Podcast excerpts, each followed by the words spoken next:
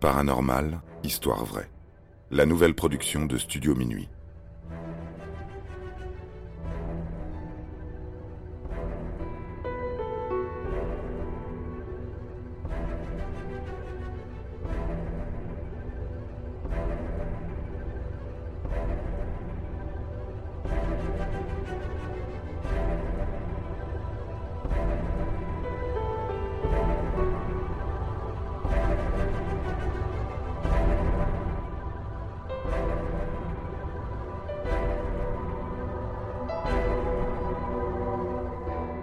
Hantise démoniaque dans la famille Dag. L'affaire du démon de la famille Dag est l'un des cas de possession les plus étranges qu'a vécu le Québec à la fin du XIXe siècle. Les faits qui se sont déroulés dans cette petite ferme familiale ne sont pas communs. Les attaques ressemblent bien plus à celles d'un voisin mal intentionné qu'à la production d'un esprit démoniaque. Pourtant, plusieurs faits demeurent troublants et comme souvent dans les cas de possession, il gravite autour d'une seule personne. Ici, c'est une petite fille de 11 ans, adoptée par le couple Dag. Voici une bonne dizaine d'années que Georges Dag, 35 ans, et sa femme Susanna sont installés dans le village de Clarendon, au Québec. Georges est fermier et les affaires sont assez florissantes. Sur le côté nord de la rivière des Watway, il y a énormément de terrain et le temps est propice aux récoltes. Il y a tant de travail que le chef de famille doit se résoudre à embaucher. Son choix se porte sur un jeune garçon de ferme, Dean, un orphelin qui l'autorise à loger dans leur grenier. Avec le temps, le jeune couple décide d'agrandir la famille. Ils adoptent une petite fille d'origine écossaise, orpheline comme Dean. Elle s'appelle Dina. Deux autres enfants biologiques du couple rejoignent la famille, Marie-Suzanne et Johnny. Au moment des faits, tous deux sont âgés respectivement de 4 et 2 ans. Dina est un peu plus âgée, elle a 11 ans. Les premiers phénomènes étranges débutent subitement en septembre 1889. Au début, rien de bien effrayant. Toutefois, les choses vont rapidement se dégrader au fil du temps.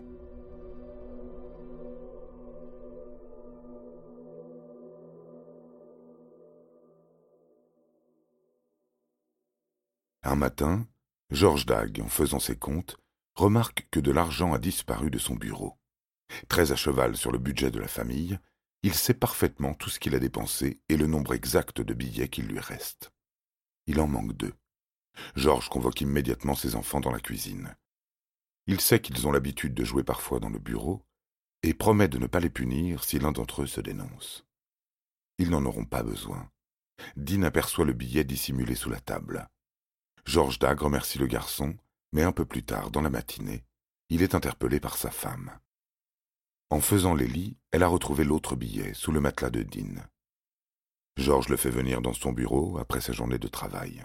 Il attend des explications. Ce dernier jure qu'il n'a rien fait. Au même moment, Suzanne fulmine.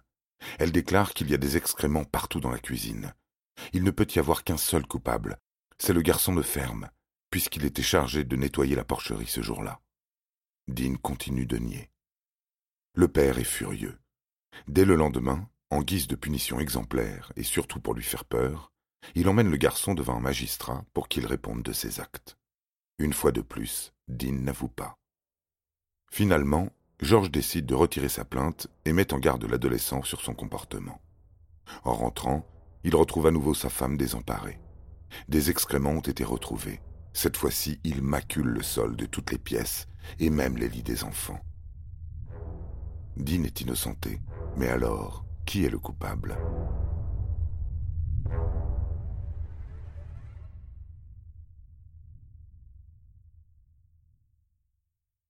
Les jours passent et de nouveaux phénomènes laissent à penser que les dagues sont harcelés par une personne extérieure à la ferme.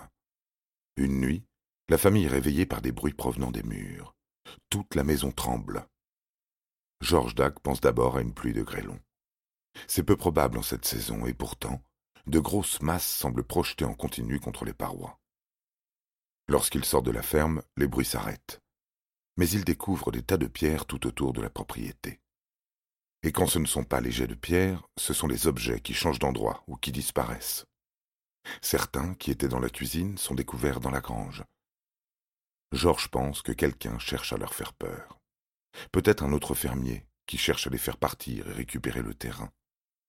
Désormais, les nuits sont longues pour le père, qui décide tout bonnement de camper devant la ferme à la recherche du coupable. Mais pour sa femme Susanna, il ne peut s'agir d'un être humain. Elle est persuadée que la famille subit les attaques d'une force démoniaque. Georges est trop cartésien pour la croire, jusqu'à ce que sa femme et ses enfants soient personnellement visés par cette force invisible.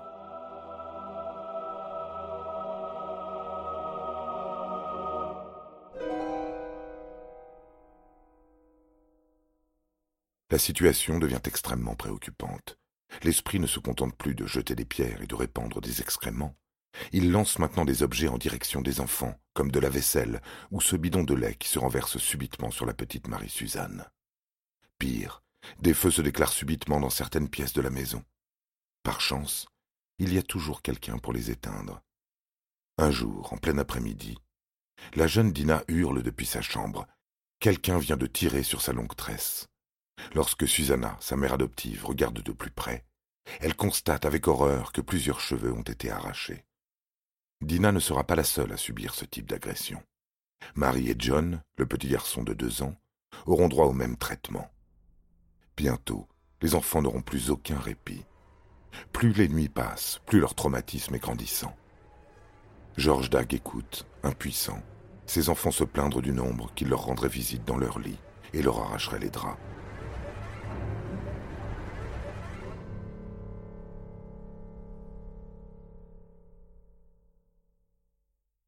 Bientôt, une voix commence à se faire entendre à n'importe quel moment de la journée. Elle est indescriptible, tant elle s'amuse à changer plusieurs fois de tonalité. Cette chose prend du plaisir à terrifier les occupants de la maison, voire à les mener sur de fausses pistes.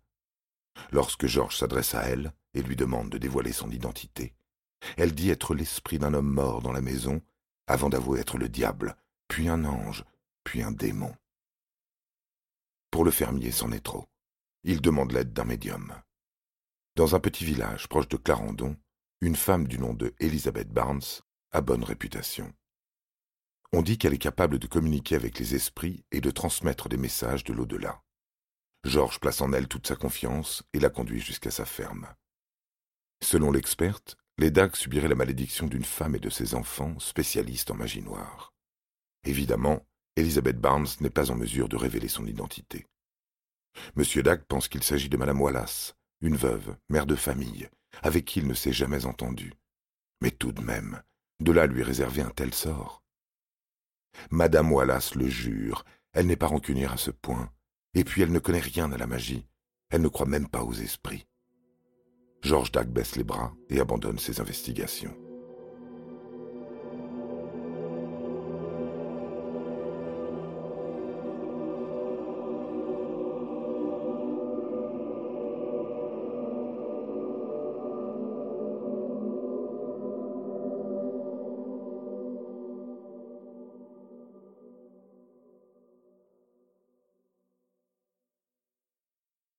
Sans aucune nouvelle intervention, le démon de la famille Dag peut tranquillement poursuivre son œuvre.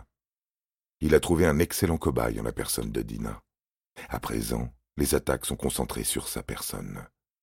Un soir, l'ombre familière s'amuse à lui tirer les draps du lit. Ses parents adoptifs sont témoins de la scène. Ils voient clairement le linge léviter avant de retomber sur la fillette. Dina affirme même pouvoir distinguer l'ombre, contrairement à ses parents. Georges lui demande de frapper dans sa direction afin de dévoiler sa position. Lorsque la fille lui assène un coup de poing, tout le monde dans la pièce entend un cri similaire à celui d'un cochon. Quelques jours plus tard, la présence commence à se montrer un peu plus distinctement. Mais encore une fois, seuls les enfants sont autorisés à la voir. Ces derniers, tandis qu'ils jouent dans la cour, aperçoivent un grand homme avec une tête de vache et des pieds cloutés. À ses côtés se tient un grand chien noir avec des yeux rouges. Une description fantasmagorique, mais Georges Dag a vu trop de choses étranges ces derniers temps pour ne pas croire ses enfants.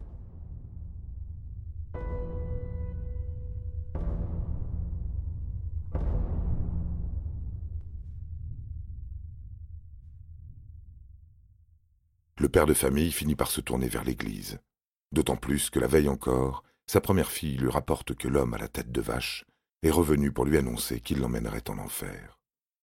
Georges a la confirmation qu'il s'agit bien d'un démon et demande au révérend Horner de le en débarrasser. Ce dernier leur envoie son frère, tout aussi compétent que lui. Le frère du révérend Horner bénit la maison, puis se rend compte que sa Bible vient de disparaître. Il l'avait pourtant posée à un endroit précis. Cette dernière a visiblement atterri dans le four des dagues, qui heureusement était éteint à ce moment-là. Une blague du démon, certainement. L'homme d'église se sent impuissant et préfère envoyer un confrère qu'il dit spécialisé sur la question. Ainsi, le révérend Bell entre à son tour dans la maison, avant d'en ressortir encore plus vite que son prédécesseur. Lui a eu le droit à une envolée d'objets en tout genre dans sa direction, et à des insultes proférées par une voix rauque et caverneuse.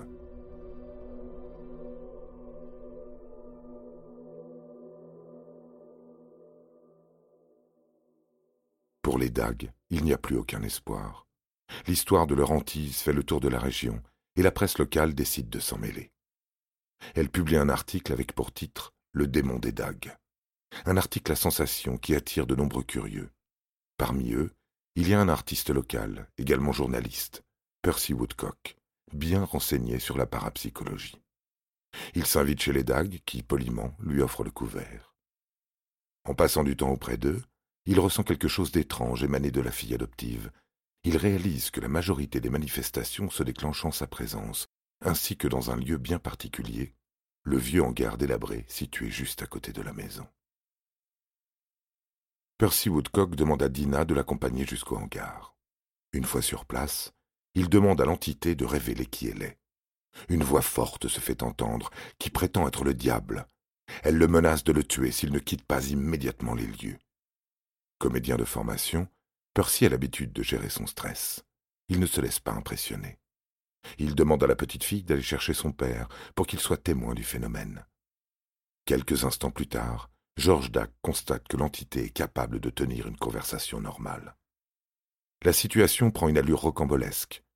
Selon Woodcock, la chose aurait accepté de se déplacer dans la maison afin que tout le monde puisse l'entendre et lui poser des questions. Le rendez-vous est pris. Des proches, des voisins débarquent à la ferme avec l'intention de discuter avec la créature. Le comédien échange sur différents sujets, demandant par exemple pourquoi cette dernière s'amuse à nuire à la famille. Elle dit qu'elle veut simplement s'amuser. Percy lui demande alors de bien vouloir arrêter tout ça. Par miracle, celle-ci accepte et consent à partir. Le lendemain matin, les enfants voient un vieillard apparaître à l'extérieur de la ferme et s'envoler vers le ciel. Il s'agit de la dernière manifestation de l'entité. Apparition brutale, fin brutale, sans qu'aucune explication ne soit donnée.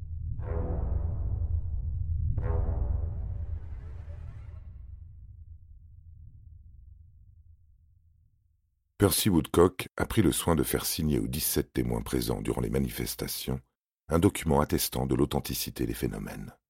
Il est question de meubles qui se déplacent, de coups frappés dans les murs, de claquements de volets.